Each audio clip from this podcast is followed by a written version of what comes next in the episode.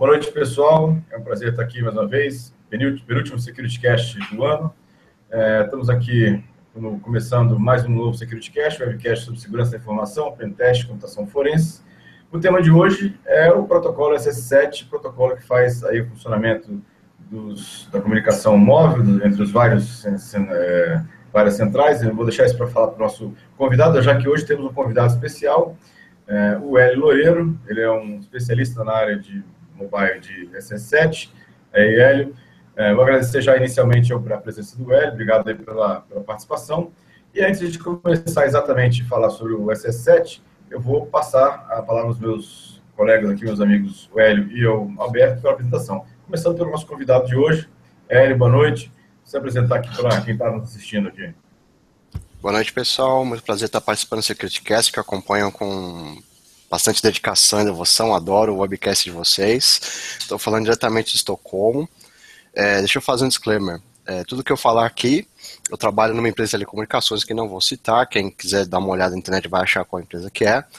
é eu não estou representando a empresa de forma alguma, nem nenhum dos seus clientes. Eu estou falando da minha experiência como engenheiro de telecomunicações.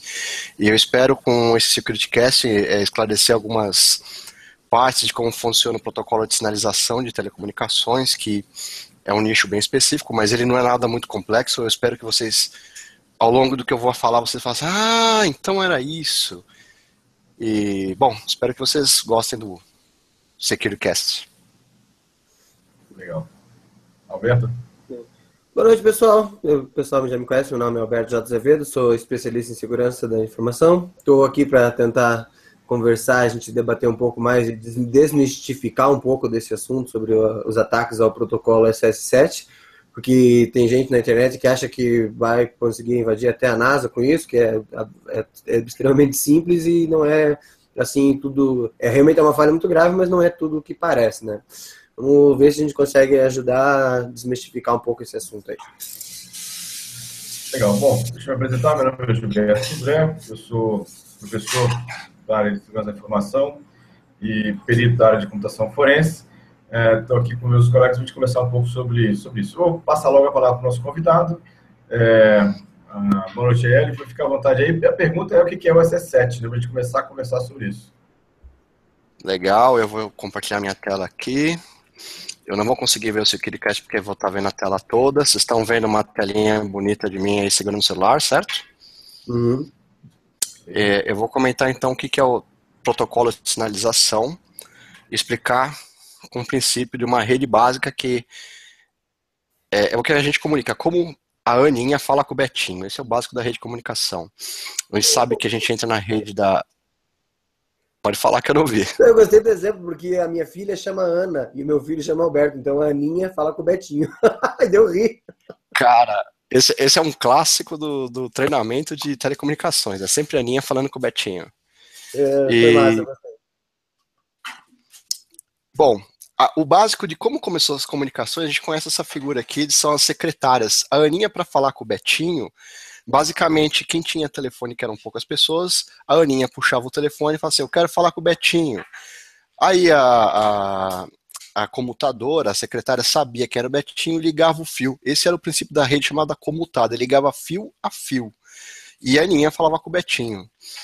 Então a gente tinha, por exemplo, o número de telefone aqui da Aninha é 1234, e ela ligava, aí a secretária ligava a, a telefone, desculpa, a telefonista ligava o fio no Betinho e o Betinho falava com a Aninha. E então a gente passava pelo circuit switching, que é, que é o, é o, é o fechamento de circuito, como se fosse fio a fio, e o pacotinho de voz aqui verdinho da Aninha falava com o Betinho. Assim nasceu as telecomunicações, certo? Era bem simples, voz analógico passava para o Betinho analógico. Só que a rede foi ficando um pouquinho mais complexa, então a gente não tinha uma telefonista, a gente começou a ter centrais de comutação de telefonia, onde a voz saía da Aninha, passava numa rede, fazia qualquer rota de tráfego que tivesse mais é, enlace com menos carga, que tivesse mais disponível, né? E chegava assim no Betinho. Esse é um princípio bem básico, a gente conhece de roteadores, redes IPs. Só que a rede começou a ficar complicada começou a ter várias aninhas em vários lugares, vários betinhos em vários lugares e falando com a rede. E esses pacotinhos de voz cada com uma cor começou a ficar um caos. Eu fiz um betinho aqui na parte de baixo, que ele sai do rosinha aqui, aí ele pega a rota para cá, depois a rota para cima, aí ele vem para a rota para baixo, aí ele vem para a rota para o lado e chega no outro betinho aqui do outro lado. Até aí tudo bem, isso é muito terror, parece um pouco uma, uma rede IP, mas lembra o seguinte, ela não era orientada a pacote. Ela sempre foi uma rede orientada a circuito fechado. E eu vou falar desse pedaço que está em vermelhinho aqui de enlace, de como uma parte da rede falava com a outra passando os pacotinhos de voz. Esses pacotinhos, óbvio que você não pode ter um fio para cada um. Então você mandava ele num, num, num de pacotes tudo agregados juntos. Você punha uma sinalização, voz, voz, voz. O que, que é essa sinalização? O sinal dela, básico, diz que número de A para número de B, por isso que a gente chama de Aninha e Betinho. Então eu tenho o número de A que era um 2, 3, 4 e o número de, de destino B que era o Betinho 1, 2, 3, 4. Só que a sinalização, quando ela sai com a pessoa na ponta, ela tem só dois, duas informações, origem e destino. Quando ela passa aqui nesse encaminhamento de que passa pelo transporte, ele agrupa todas as vozes juntos, os circuitos lotados de voz, e manda aqui no que é a sinalização que a gente chama, cada um desses slotzinhos, quem que é a origem, quem que é o destino. E cada um desses nós que tem aqui no meio, eles fazem o que a gente chama de roteamento. Ele tenta rotear a voz aqui para descobrir na comutação qual o melhor caminho que menor custo ou, ou é, não tem congestionamento para entregar o pacote para o Betinho. Todo mundo acompanhando aí, Gilberto? Tá tranquilo. Agora vai ser a parte que vocês vão falar, ah, então era isso. Para a gente fazer esse transporte no meio, existem é, dois padrões, um padrão é o americano e o padrão europeu. O Brasil adotou o padrão europeu de E1, que é um enlace, para quem sabe que é um E1, de 2 megabits. A forma de transformar a voz nesse circuito que é dentro da rede digital, ele transforma em circuitos de 64 kilobits para a voz não ter muita perda. Ele passa uma banda de 300 kHz. É, então esse 2 MB dividido em 64, ele cria 32 slotzinhos aqui dentro de 64 kilobits. O primeiro é sempre marcação é com zero, ele vai sempre uma sequência de zeros. Para quê? Para a transmissão saber que é o começo de um, de um, um pacote chegando de E1 com dados, e ele vem marcando cada um desses coloridos a uma voz. O pacote do meio, o 16, é onde vai a sinalização dizendo de cada um desses pacotes quem eles são. Então a gente tem o que a gente chama de 30 canais de voz e um de sinalização. Então quem tem acesso de é, empresa, você compra um acesso de 30B mais D. Quem já ouviu falar e fala assim, ah, então é isso, então é isso que funciona. Você tem um pacote de 64. É, no Brasil, não, não chegou a vingar, mas tem uma outra forma quando a pessoa na ponta comunicava, que era é, ISDN, ou RDSI, Rede Digital de Serviços Integrados.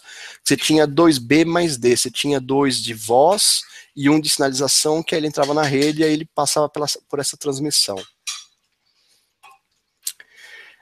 Essa rede de transmissão que eu mostrei para vocês, ela entra aqui no comecinho onde tem esses SSN, que são Circuit Switching. Ele vem aqui com voz, e com sinal. É, sinal que eu quis dizer aqui é sinalização, é que senão ia ficar muito, ia ficar meio complicado. Porque é o seguinte, deixa eu voltar um pouquinho. Cada um na ponta recebe no início esse monte de vozinha e a sinalização aqui no meio, certo? Só que não faz muito sentido você ficar trafegando, em termos de performance, isso misturado. Então criou-se uma rede de sinalização por canal comum, ou seja, eles pegam todas as vozes e mandam só voz, e mandam num desse aqui de transmissão de E1 só a sinalização do que está indo na voz. Então ela entra aqui em cima na parte da rede como voz, mas no core da rede ela só entra a sinalização. Então você tem um SCP, é, Signal Control Point, um ponto de controle do sinal, onde ele verifica qual que é o destino e ele manda para o Signal Transfer Point. Ele é o ponto de transferência do sinal. E aqui nessa rede de dentro, ela não passa nada de voz, ela é só sinalização para achar qual é a melhor rota para os circuit switching, os, os uh, centrais telefônicas, mandarem a voz de um lado para o outro da melhor forma possível, fazer o encaminhamento de voz de acordo com o plano de numeração. É assim que funciona. Então, a rede aqui já estamos olhando dentro do core da rede, a gente tem um circuit switch na ponta que, que recebe a voz e passa a sinalização. Eu acho que acabou, não tem mais nada, porque esse é o princípio. Uhum. Agora, Gilberto, você tem alguma pergunta? O Alberto? Bom, minha primeira pergunta é, é todo esse trabalho de, de tráfego de tráfego, de controle, né, tem alguma criptografia ou autenticação envolvida nessa, nesse processo todo? Nenhum, mas por que, que não tem nenhum? Não sei se vocês perceberam, mas eu mostrei que a Aninha na pontinha lá dela, ela manda só voz. Lembra que era quadradinho da Aninha, era só voz. Ali não tem criptografia, a voz é, era mandada por. Tanto que o cara fazia wide typing direto no, no post, né? Ele roubava o, a, a mensagem de voz que era analógica. Quando entra a sinalização, ele faz uma mensagem digital e digitaliza já a voz para mandar. Não tem criptografia. Mas você não entra na rede de sinalização. A parte externa, ela nunca consegue entrar na rede de sinalização. Você não consegue plugar teu telefone e mandar um sinal para dentro da rede de S7. Ó, eu quero rerotear pacotes. Eu quero fazer desse jeito. Isso não acontece. Ela é uma rede isolada. Então, ela criptografia por nativo, nesse jeito que eu mostrei para vocês por E1. Mas esse é um modelo muito antigo, eu mostrei na parte que é mais simples de entender, de telefonia fixa. Na telefonia de celular, o protocolo em cima de rede P. Então você transfere ele em cima de SIGTRAN, que se chama.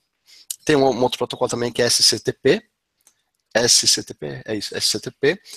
Que aí você usa IP, mas ele basicamente mascara com rede P é, origem e destino de cada um desses nós que ele vai enviar, como se fosse uma rede de telefonia, mas ele manda IP. E essa sim é criptografada.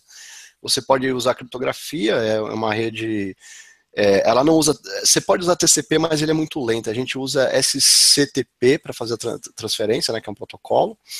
É, mas normalmente essa rede ela é toda isolada. Ela não tem o seu tráfego de voz. Deixa eu mostrar aqui de novo. Vamos voltar na figurinha.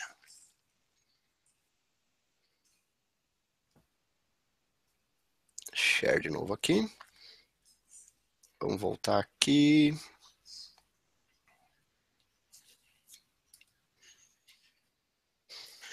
Aqui vocês podem ver que as pessoas na ponta, ela tem o tráfego dela aqui, que é a voz coloridinho, certo? Que entra na rede.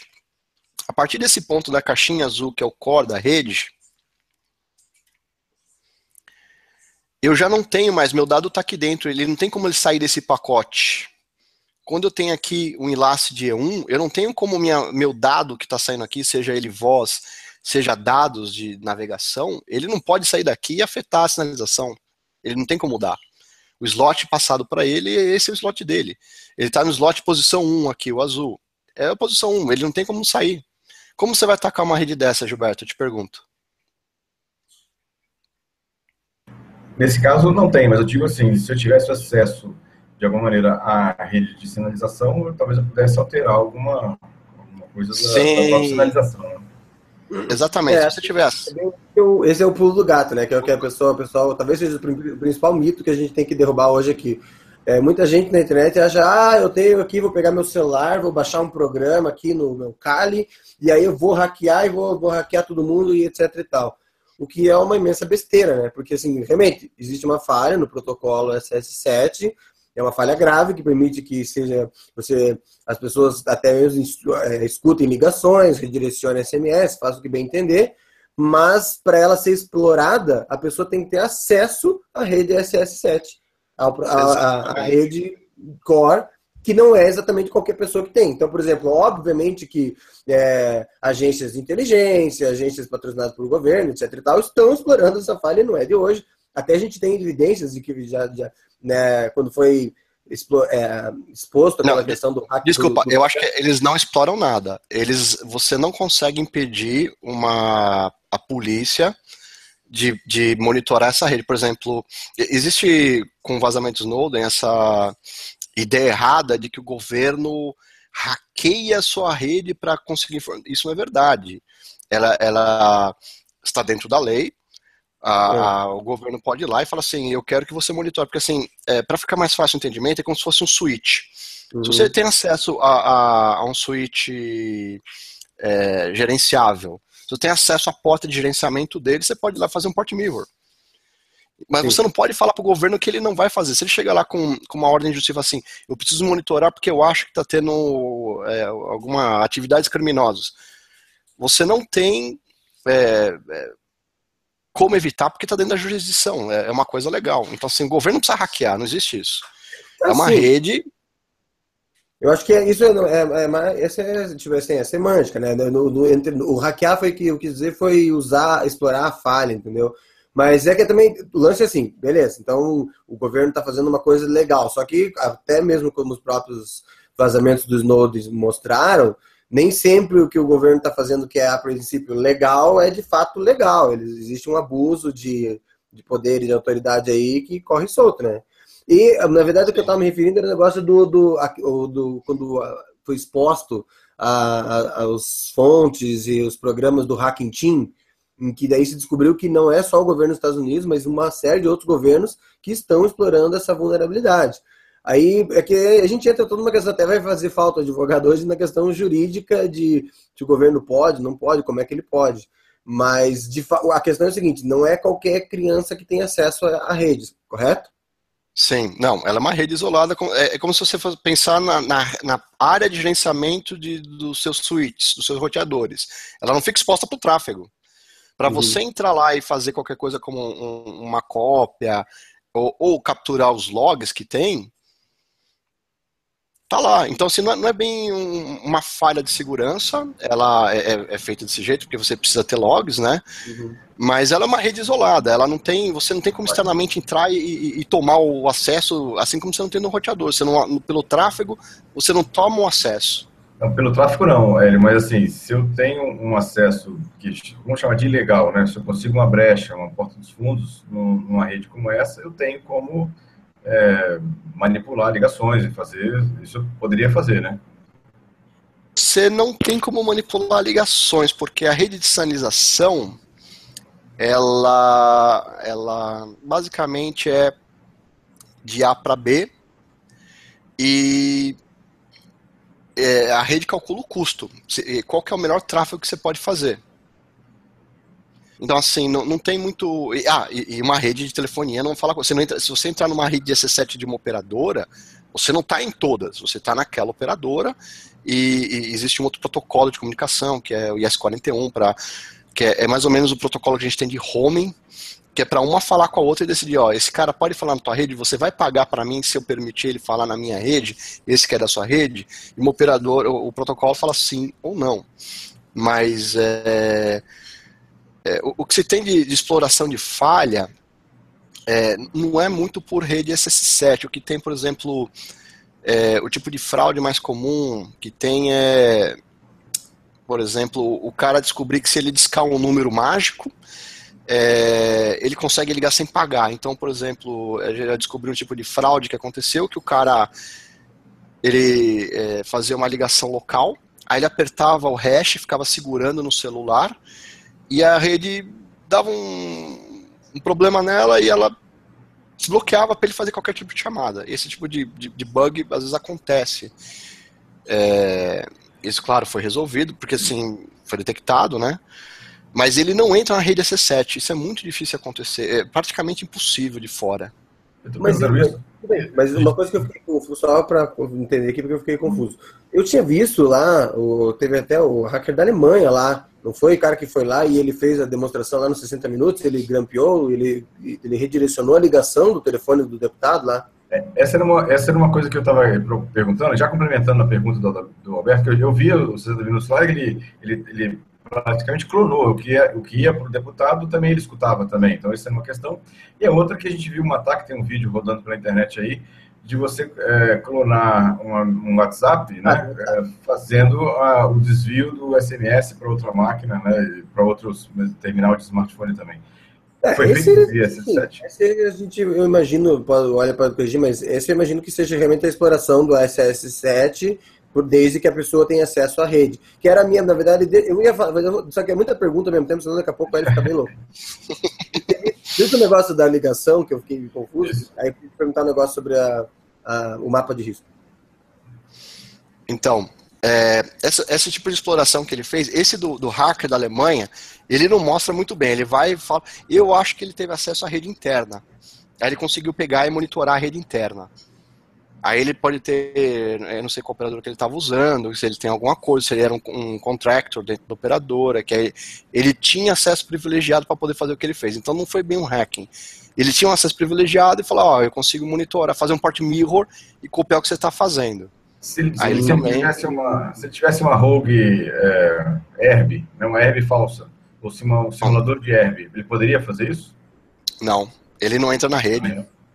Não, se você puser uma, uma, uma rede externa, você está quase perto da, da Aninha falando com a primeira central, que passa a voz. Isso. Ela, não passa, ela não passa sinalização de cor. Por isso que eu fiz o desenho do comecinho, que uhum. ele é bem uhum. didático. É, tudo que você tem fora da rede, celular, não sei o que, você consegue fazer isso. Agora, como é que os caras estão conseguindo clonar o WhatsApp? Eles estão é, clonando o telefone na ponta. Que aí ele informa para a central, eu sou esse telefone, manda para mim a mensagem, o sistema fica na dúvida de qual é qual e manda para os dois, ou para um ou para os dois. Clonando você diz o e-mail? Ele pode estar tá clonando e-mail. E essa é uma forma. É, o que acontece? A rede GSM ela tem uma criptografia para você conectar. A TDMA, que era o antigo que a gente tinha, que era a rede AMPS, ele era rádio puro. E o pessoal começou a clonar celular. Vocês devem lembrar dessa época. Uhum. Aí todo mundo falou, troca para o GSM, que o GSM ele já sai digitalizado do seu celular para a rede, e ele tem uma criptografia e tem mesmo. Só que hoje em dia essa criptografia já não é tão forte. Ela já começou a ficar bem mais fraca. Hoje em dia ela, ela é quebrável. Então, é, existem técnicas do cara conseguir clonar aquela entrada daquele celular na rede já. Isso já deve estar acontecendo, que não afeta a rede 17, é só o acesso. Aí ele diz que aquele celular dele é o e-mail daquele outro celular. E começa a receber informação. Que já não consegue vazar no 4G e provavelmente no 5 também não. Cada vez que sai uma nova geração, uma especificação, eles aumentam a criptografia, porque a criptografia para ser quebrada, é basicamente questão de tempo, né? Conforme vai aumentando né? a capacidade de CPU, é, você vai conseguindo quebrar. É.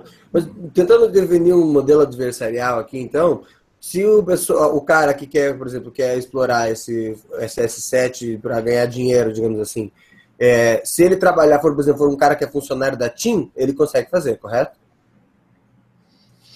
Olha, ele conseguiria em certo ponto, porque assim, todas as operadoras, ela tem uma, uma área de fraude que acompanha a geração de receita. E assim, é, a menos que o cara não gere uma receita muito alta, seja um negócio muito baixo, quase é, é, é praticamente igual um banco. Se o cara for lá no banco todo dia roubar um centavo, provavelmente ele vai passar anos lá e ninguém vai perceber isso. Mas se o cara for lá digitar e, e, desviar um centavo de todas as contas, a conta dele de repente receber um milhão, eles vão perceber no sistema de fraude, porque alguma coisa aconteceu, porque teve um desvio de padrão. Então, assim, Sim. se alguém de qualquer operadora tentar fazer esse desvio e traga alguma vantagem realmente financeira para ele, ele seria pego pelo, pelo, pelo sistema. Não, mas eu tô vendo, quando eu digo é, em termos de vantagem financeira, eu estou pensando no, no, em termos de, por exemplo, ah, eu sou da CIA, eu quero poder clonar e grampear telefone de pessoas sem ninguém ficar sabendo no Brasil, então eu vou lá num funcionário da TIM e molho a mão do cara, eu te dou 10 mil por mês para você fazer é, esses, é, explorar essa, é, essa falha para mim, como você tem acesso privilegiado à rede. Nesse sentido, não, não, não tô é, é você, depende muito, depende muito, porque assim, a operadora para você poder fazer isso, é, normalmente você não pode entrar com laptop dentro do data center, nada disso, você tem acesso por estações. Então uhum. depende do nível de ser. Por isso que eu falei, aquele hacker alemão é, tem muita MVNO aqui na Europa. Então pode ser que não seja uma operadora, seja uma MVNO, Uhum. O acesso é, é, é, é, mais simples, alguma coisa assim. Mas, em geral, as operadoras, principalmente no Brasil, elas cuidam muito de segurança, não é esse Deus dará. E eu não acredito que possa acontecer alguma coisa assim do cara vai e, e, e rouba. Da... Porque assim, como é que o cara vai tirar esses dados da rede? Não é uma coisa tão simples que o volume é grande. E outra, na hora que ele começar a clonar. Pode falar, Gilberto. A gente começa a ter, só complementando, a gente começa aqui no Brasil já várias MVNO aqui. Já tem algumas aqui já operando né, no Brasil. Talvez, talvez seja um ponto de, de um pouco mais de fragilidade na rede para essas operadoras, né? Que talvez não tenham uma segurança. Não, não, não, mas isso que eu quis dizer é o seguinte: na que a MVNO é, ela, ela entra na rede de quem seja operadora e, e, ela não vai pegar os dados, porque a MVNO ela é como se você fosse uma VM dentro da tua rede, ela é isolada. Isso. isso. Ela, ela não tem acesso à rede. um certo parte de recursos para você usar, né, da, da rede. Isso. Mas como a MVNO normalmente ela não tem data center, ela talvez uhum. permita que o cara conecte no, no, no, que ela tem de acesso remoto. Uhum. Operadora geralmente não. Você tem que ir lá na operadora, o acesso é restrito. É, então se o cara vamos supor, se ele entrasse nesse, nesse esquema de eu vou roubar dado para alguém por um ganho financeiro, primeiro, como é que ele vai tirar o dado de lá? Porque o volume é grande. Segundo, se ele começar a tirar esses dados, vai ter uma perda de desempenho do equipamento. Vai aumentar a CPU. Aí eles vão começar a olhar por que, que o equipamento está acontecendo isso e vão tentar monitorar e provavelmente vão chegar. Então, assim, é, não é uma coisa muito simples de fazer. É, porque, assim, se você levar para o mundo IT, que é mais próximo da gente, o cara vai lá e fala assim: eu, vou clonar esse, esse switch da empresa, fazer um port mirror aqui para tentar coletar alguma coisa. É, ele precisa salvar algum lugar esse port mirror. Aí ele tem que ter uma máquina, mas ele precisa fazer. Então, assim, começa. Não é, não é tão fácil o cara sair com os dados de dentro da operadora. Uhum. Ou de qualquer empresa que tenha uma segurança mais. É, siga SOX, por exemplo. Quando o cara segue SOX, ele tem um monte de parte de governança que ele não pode entrar qualquer um, acesso de qualquer lugar. Ele tem um monte de restrições para justamente é, não permitir que alguma coisa desse sentido aconteça. É, então, pelo, pelo que eu entendi na questão do SS7, assim, a, a vulnerabilidade não está no protocolo, é muito difícil de alguém usar o protocolo para poder, por exemplo, clonar uma linha ou é, fazer um, tipo de desvio da linha em relação a isso. É, é muito difícil, na verdade, nesse caso. Eu diria que é impossível. Não diria que é difícil, eu diria que é impossível porque você não tem acesso ao core. O que você tem são ataques na periferia. É, o cara tentando acessar um asterisco que está aberto. Isso tudo é periferia da rede, não entra no core. Então eu diria que é praticamente impossível o cara ter acesso privilegiado e que possa fazer qualquer mal numa rede de sinalização. Por isso que não existe tanto esforço na parte de segurança, porque a segurança tá, ele é um walled garden, ele é, é fechado o acesso externo, o perímetro é muito bem seguro. Então, dentro do protocolo não existe tanta, ah, vamos nos preocupar com criptografia ou não. Então, no caso, então, por exemplo, aquele, você acha que aquele vídeo que tem dos caras clonando WhatsApp e Telegram foi, o cara clonou o telefone e a, a, história toda foi mais hype mesmo, de tentar surfar na onda do tal do protocolo SS7, mas que não foi explorado o SS7, é isso? Ah, eu tenho certeza. O cara não consegue entrar para. É, o, o, o, alemão, eu acho que ele foi dentro da, da rede, porque ele conseguiu dado que você só consegue dentro da rede. Ele conseguiu ver de A para B e o conteúdo. Isso, ele tem que estar tá dentro da rede. Ele não tem como pegar de fora, porque é, ele entrou na rede de sinalização para pegar isso. E isso não passa na borda. Você não passa esse tipo de dado na, na, na periferia do telefone, ele tem que estar lá dentro. Hum. Entendi. Dentro, você diz, dentro da operadora, seja ela qual for. Sim. Dentro da parte que ele consegue acessar esse S7. Então, assim, é, é, a pessoa falando, ele talvez tivesse acesso como um consultor de segurança da operadora, e, e, pode tentar na cor e falar assim, eu quero mostrar que se o cara pegar o protocolo dentro, uh, ele pode capturar os dados, a operadora pode ter liberado ele de fazer isso. Mas pessoas externas, elas não conseguem entrar nessa rede e fazer isso. Entendi. Agora, uma, uma, outra pergunta. A gente vê que tem alguns hardwares aí, algumas blades sendo vendidas, que poderia simular uma herb. Né? Ou seja, é, nesse caso de eu simular uma herb, qual seria o risco para os usuários, o que, que esse, essa pessoa com essa poderia é, fazer de, de, algum mal com os usuários? Bom, ele pode autenticar você achar que está na operadora, aí você mandar um SMS achando que é confidencial e na verdade não é. Você está mandando dentro daquela rede falsa. Você pode completar uma chamada para um lugar errado, aí o cara pode ter um asterisco lá respondendo para você. Você... Ok, fala, pode falar, desculpa. Eu ia falar que ele pode falsificar, inclusive, se ele conseguir fazer a BTS bem feita, até um Facebook. A pessoa acessa, é, normalmente pelo celular você não olha se está criptografado, ele falsifica a uhum. página, falsifica o DNS, entrega tudo para você e você navega, mas ele não entra no SS7. É uma, um ataque de borda. Ok. Não sei se você viu, assim, no, na última DEFCON, é, um pesquisador fez uma análise da, da região onde estava a DEFCON, lá em Las Vegas, na última DEFCON em agosto. No, e na semana anterior tinha, acho que, cinco seis herbs em volta da, do, do, local onde ia ser DEFCON. Na semana do DEFCON apareceram mais de 20 herbs diferentes em volta do local. Ou seja, obviamente alguém está tentando simular herbs é, falsos, provavelmente, no, no local. Sim, mas é, é sempre para pegar, fazer um phishing para a pessoa entrar, achar que está na rede operadora, achar que está seguro, mandar alguma informação e eles tentarem capturar, porque a pessoa é, manda SMS, deu uma falha, fala assim, acho que a rede está fora. Aí ele tenta depois. Ele nunca vai perceber, pensar que a rede tá, é, é falsa. Claro que perto de uma DEFCON você deve pensar sempre que é isso.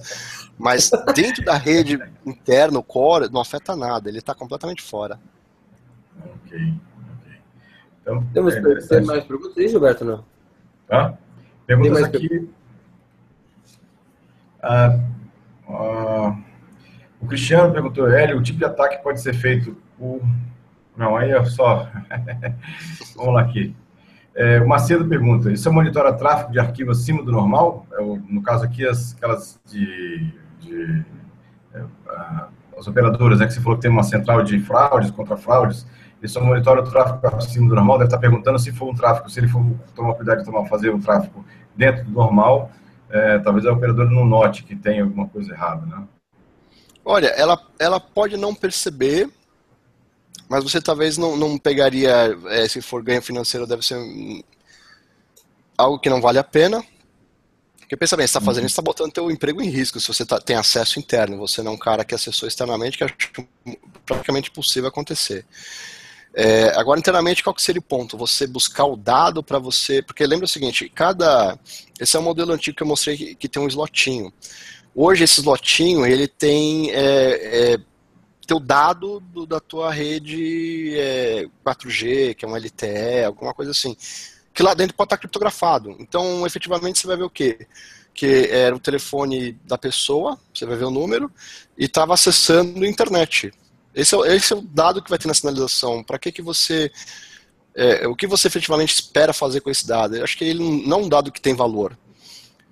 Talvez para um hacker, não, para o governo sim, se ele tiver com uma monitoração para alguma coisa de contra crime, é, contra fraude, alguma coisa assim. Mas para um, um hacker, isso não é um dado que tenha valor, porque hoje em dia o, o, o que já está dentro do slotzinho lá, ele já está tudo criptografado pela aplicação, não pelo sistema de telefonia. Então, mas, por exemplo, vamos dizer assim, ó, eu sou, eu quero invadir, eu preciso, eu tenho um cara lá que é, o cara é dono de uma empresa e eu quero ficar de olho no que, que ele está conversando ali com os engenheiros dele para descobrir segredos comerciais deles ali. E aí eu quero clonar, por exemplo, o Telegram dele, tá? Aí eu vou, contrato um cara, chega o cara da TIM e fala, olha, cara, preciso que vocês só mudem, é, você explore o, S, a, o ataque, faça um ataque no SS7 aí para fazer uma vez só ou a, ou a autenticação do Telegram em vez do telefone dele para mim. Eu vou lá, fiz, acabou. Se o cara não prestar atenção, porque o Telegram ainda vai avisar o cara, dizendo, ó, oh, tem uma nova sessão, não sei o quê. Mas tem gente que nem olha, que, que, nem se toca disso. Ou acha que foi ele mesmo em outro computador. A, olha, a operadora dificilmente percebeu um negócio desse. Sim, nesse sentido, a possibilidade é, mas eu acho que é mais fácil o cara fazer um ataque dentro do computador da pessoa do que fazer isso na, na central. Porque, como eu disse, é, para a pessoa que tem acesso a isso fazer isso, o ganho financeiro tem que ser muito grande, porque o risco dela ser descoberta que ela está fazendo esse tipo de coisa é grande. Porque, por exemplo. É, é... É, o risco dela ser descoberta que ela fez isso é grande? Porque, assim, é, quando você vai na rede de sinalização, somente de SMS, você quer fazer um troubleshooting, você abre, dá 30 segundos e fecha. Ele gera um arquivo de 2 GB. Ah, o dump, você diz ali, daquela, daquela tela quando ele é. abre. Ah, não, pá, não não. É, é, coisa muito grande, assim, não, não é um negócio assim, eu vou filtrar esse, esse, esse dado aqui, não é uma coisa tão simples. Para a pessoa conseguir tirar isso daí é, é complicado. Eu diria que não é impossível, mas eu acho que não valeria a pena financeiramente para pro, pro, pro, um, uma agência pedir para o cara fazer isso daí. É, o protocolo ele não é criptografado. Então, assim, tecnicamente eu acho que é, é possível. Vou te dizer que não, é impossível, é possível. Mas ele, ele tem outros problemas que não é exatamente pela criptografia, exatamente a quantidade de volume de dados. São coisas, a gente está falando tamanhos imensos da rede toda. Não é um negócio tão simples. É, o Telegram, especificamente, eles chegaram até a mudar os procedimentos, né? Depois, depois que saiu essas falhas, elas foram expostas. Hoje em dia, quando você vai querer confirmar no Telegram, ele antes, ele primeiro tenta mandar uma mensagem para uma outra sessão já ativa. Se não mandar, daí você tem a opção, ele tenta ligar para você, para daí, por último, ele oferece a opção do SMS. Sim. É, estão cada vez mais tentando garantir que você é você. Daqui a pouco eles vão estar filmando você para ver se você é você mesmo. Você vai poder botar uma, uma, uma imagem. É, porque, assim, ele, é, vendia-se essa noção de que o sistema ele era isento de, de vigilância governamental, o que não é verdade. Ele é uma, é uma rede como qualquer outra que se o governo chegar, assim como um provedor de internet, se o governo chegar lá com um mandato e falar assim, eu preciso monitorar, primeiro, o provedor não pode falar, segundo, você não pode impedir. Uhum. O Macedo, ele, ele comenta aqui no nosso chat que ele fala que ele trabalha num SOC, né? E, e lá ele tem alerta de tráfego anormal, tanto de e-mail quanto de arquivo, falando exatamente corroborando o que você comentou aí, Hélio. É, realmente de monitoramento dos, do, de tráficos, né? o comportamento anormal no, nas, usuários, né, para isso. Tem, os caras monitoram tudo, não tem, você não dá uma, uma passada dentro. É, eu tive data center que eu entrei que é, você não pode entrar com nada, você entra, bate o negócio, entra no tubo, aí o tubo abre do outro lado, dá uma aspirada em você para tirar germes, para não infectar, infectar o data center, e você passa, aí você passa o negócio e pega o notebook. Então, assim, não, não é fácil o cara arrancar e levar dado para fora. Eles, os, as operadoras, elas são muito bem protegidas, porque é, se ela tiver um vazamento de fraude, isso afeta muito o negócio dela, e é um, é um baita de um problema, porque o negócio dela é garantir para os clientes que ela é segura. Basicamente, ela vende segurança. Eu não sei se você já viu, assim, eu vi algumas propagandas de alguns aplicativos que são aparentemente bem caros, né, em que eles prometem, né, não sei se você já viu isso, que você conseguiria até rastrear celulares em qualquer lugar do mundo. Né, ou seja, os aplicativos aparentemente são, são vendidos aí com valores bem altos, é, que você conseguiria até rastrear baseado, né, ele não fala exatamente no que, mas baseado no protocolo que interliga centrais telefônicas. Né, seja, não sei se isso é possível, você já viu isso em alguma situação.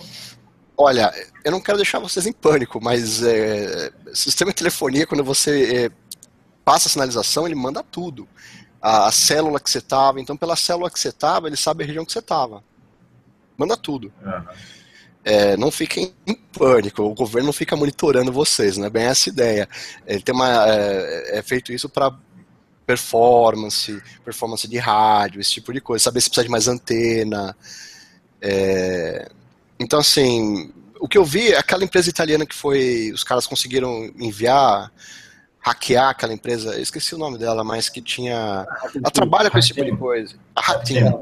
Isso ela fazia os programas que rodavam no aparelho. Eles ficavam escondidos dentro do Android, iOS, para ficar te mandando informação a parte da operadora. Tá.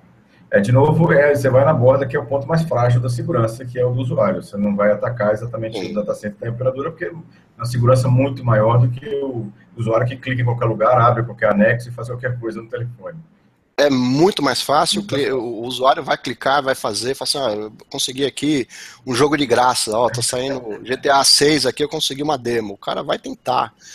Agora, entrar na operadora para roubar esse tipo de dado, eu acho que é impossível, porque a, a, a segurança é muito grande nesse sentido, pra, porque assim, a operadora vive de reputação. Tanto que quando vaza é, dado de é, personalidades aí, é, dados sigilosos do celular vazaram. Todo mundo vai em cima de, ó, foi a operadora que é uma porcaria. A primeira coisa que a operadora faz, não fui eu. Pode olhar aqui, ó, eu sigo normas, eu sigo não sei o quê. E no fim sempre acaba que foi a pessoa na ponta, ou foi um técnico que eles levaram para fazer manutenção. Sempre foi assim, nunca foi de dentro de uma operadora que vazou nada. É, obviamente, quer, quer queira, quer não, é, mas quer queira, quer não queira, a reputação, o pessoal fala assim, ah, é muito ruim, meu link é... Mas a reputação de, de, desse tipo de coisa nunca tem nenhuma operadora que você perdeu seus dados. Nunca.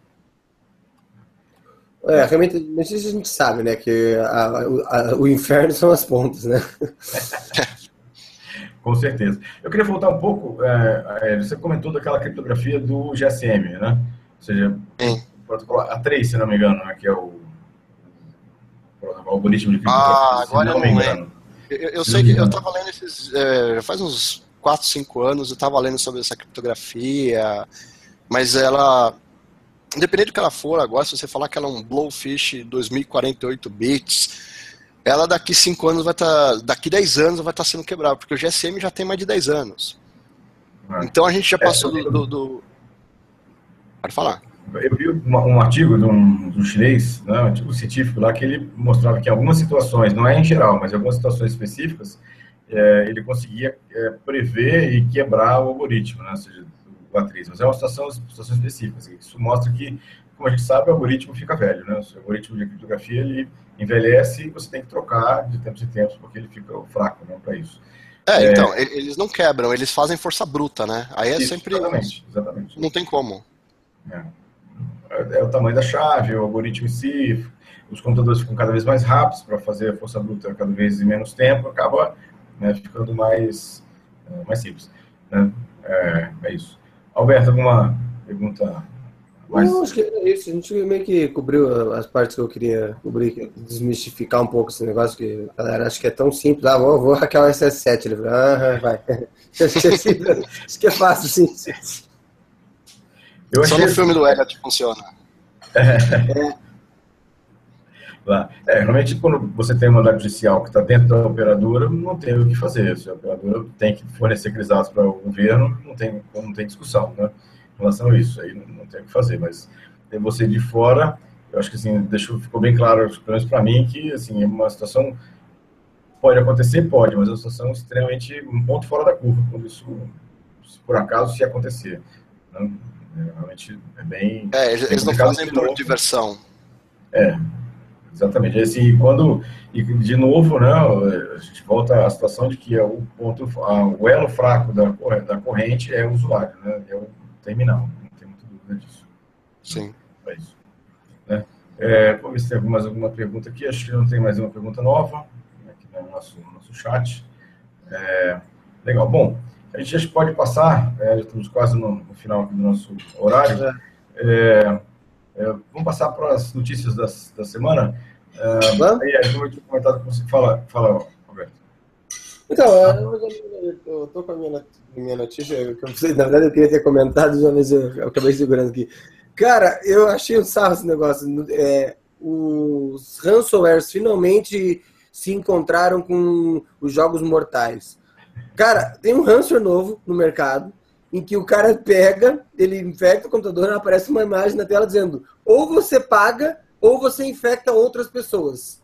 Você tem que escolher. Se você, se você quiser, você paga, ou se não, se você infectar outras pessoas, ele te dá a chave para você descriptografar o seu. Cara, eu falei, a criatividade dos caras não cansa de me, de me surpreender, velho. Eu fiquei de cara, de cara, de, de, dos caras criarem um mecanismo desse para fazer infecção de ransomware e pior, tá funcionando. ransomware verdade, verdade. É, Mortal Games, acho que é, será como é que é o nome do filme. Eles querem comentar alguma, alguma é, eu não acompanho muita notícia, mas essa semana teve o GTS, que é patrocinado pelo Nick BR, sobre segurança. Eu achei interessante que uma das apresentações mostraram que existe agora o Ransomware as Service. Você pode ir lá, criar o seu ransomware, e, e eles pagam 50% para você e 50% vai para eles do que pagam do, do, resgate. Então. É isso aí. É isso aí, é, é, é, empreendedorismo. É empreendedorismo. O cara está trabalhando. Ransomware as a Service, mas Legal. Eu tinha, eu tinha, selecionado a notícia aqui que tem a ver com o que a gente está falando aqui, né, na unidade de terminais, de insegurança terminais, que tem um, um, golpe no WhatsApp que engana mais de um milhão de brasileiros, né, com promessa de Wi-Fi gratuito. Né? Então, uma, uma empresa de, de, de vírus localizou aí um vírus que ele engana os usuários de WhatsApp falando que é, clicando naquele link, ele ganharia acesso Wi-Fi gratuito em vários locais. E aí, na verdade, aquilo é um malware. Quando abaixa ali, o download e acaba pegando as informações. eu recebi esse link. O cara tem que ser muito trouxa para pegar. Ah, não duvide disso. Não duvide disso. Não duvide do ser humano. Não duvide disso, Alberto. Cara, eu recebi, eu falei, cara, sério que as pessoas clicam, mano? Meu Deus do céu. Não duvide disso, porque assim, é, é complicado. É o que a gente está falando aqui, né? O, realmente a exploração sempre é na, na borda, né? No, lugar mais, mais é, fraco, né? Para isso aqui, né? Para esse, nesse caso. Né? Bom, legal, acho que estamos por aqui. Deixa eu ver se tem mais alguém mandando mais alguma pergunta para a gente. Aqui. Não, acho que não. Bom, vou agradecer, então, primeiro ao Hélio aqui, muito obrigado pela, pela presença, pela disponibilidade. O Hélio está algumas horas de fuso horário diferente do nosso aqui. Que horas aí, Hélio? Três aqui horas. são é, quase meia-noite, dez para meia-noite, né? Então, obrigado aí pela... A gente já alterou o horário aqui do, do SecurityCast, especialmente para casar os fusos horários aqui. Obrigado, Hélio, pela disponibilidade. É um prazer estar convidado mais vezes aqui para o SecurityCast, a hora que você quiser. Estamos à disposição. Né? Agradecer ao Alberto aí, obrigado aí pela, pela participação. Os nossos amigos Alcion e o Martinelli. Martinelli, por causa do horário, acabou não coincidindo com, com ele. Né? Ele tava, tinha outra atividade nesse horário, né? se fosse mais tarde ele poderia, mas agora ele não pode. E o Alcion também está, né? teve um problema lá com questão de horário, também não pôde participar junto com gente. Mas estão aqui presentes com a gente. Esse é o penúltimo Security Cast do ano. Né? A gente uh, vai ter mais um no dia 20, 19, na semana que vem, que é um Security Cast que a gente vai fazer de é uma tipo uma retrospectiva né, de 2016, o que aconteceu aí no, no ano 2016, já estão todos convidados né, para isso. Né, é, agradecer a quem está nos assistindo aqui no online, né, que mandaram perguntas, obrigado pessoal que acompanhou a gente, e depois quem vai assistir a gente depois, né, no, no através do, da página do YouTube, obrigado também pela, pela audiência lá. Dá um link, lembrando, dá um, clicar lá, ou curtir lá no nosso, na nossa página, Lembrando que a gente também tem um, um grupo de, do Telegram que discute a parte de segurança da informação. Quem quiser participar, telegram.me barra seccast. Né? É, temos também nossa página do Facebook, facebook.com.br seccast, né? e a página do, do, projeto aqui, que é o securitycast.com.br. Mais uma vez, obrigado. Obrigado, Hélio, abrir para as suas palavras finais aí. Né? Pessoal, obrigado por ter me convidado, obrigado por ter aguentado a gente até aqui. e qualquer coisa, se tiverem mais dúvidas sobre a parte de telecom, estarei sempre à vontade aqui para participar. O complicado é o horário, agora tá bom porque são só três horas. Depois que entrar aqui no horário de verão são cinco. Aí fica bem complicado. Tá, é, com é, certeza. Lá. Alberto. O horário de verão adianta duas horas? Aqui a gente vai para uma hora para trás, vocês vão para. A gente vai para uma hora para frente, vocês vão para uma hora para trás, é uma coisa assim. Ah, e tá, entendi. saem do horário e a gente entra. Acabar, o teu vai para frente. Daí são duas horas, vai aumentar duas horas de diferença. Ah, puta merda, pode. complicado, complicado. Tá Roberto, suas considerações? E, bom, gente, é, quero agradecer a todo mundo que participou aí. Espero que a gente tenha conseguido desmistificar um pouco o assunto, trazer um pouco mais de informação. Achei que o Hélio foi bem bacana assim, no, a, na introdução, em termos de explicar a questão da teoria, de por que, que é, como é que funciona o sistema de computação, abá, desde lado do Beabá. Eu, eu vi ele fazendo aquele desenho lá, para quem está assistindo, tem uma, uma série agora no Netflix, é A Rainha, a Coroa, um troço assim em que mostra as telefonistas fazendo as ligações exatamente ele tava, do jeito que ele falou, lá com fiozinho. E então a gente espera que é, tenha servido para alguma coisa, para informar a gente pessoal aí. E na, no dia 19 estaremos de novo aí para fazer o nosso Security Cast final do Retrospectiva 2016, que vai faltar tempo para falar de tanta coisa que aconteceu em 2016. E a gente espera vocês lá. Valeu, pessoal. Obrigado, Eli, mais uma vez. Obrigado a quem está assistindo a gente. Grande abraço. Valeu, pessoal. Boa semana para todos aí. Um abraço.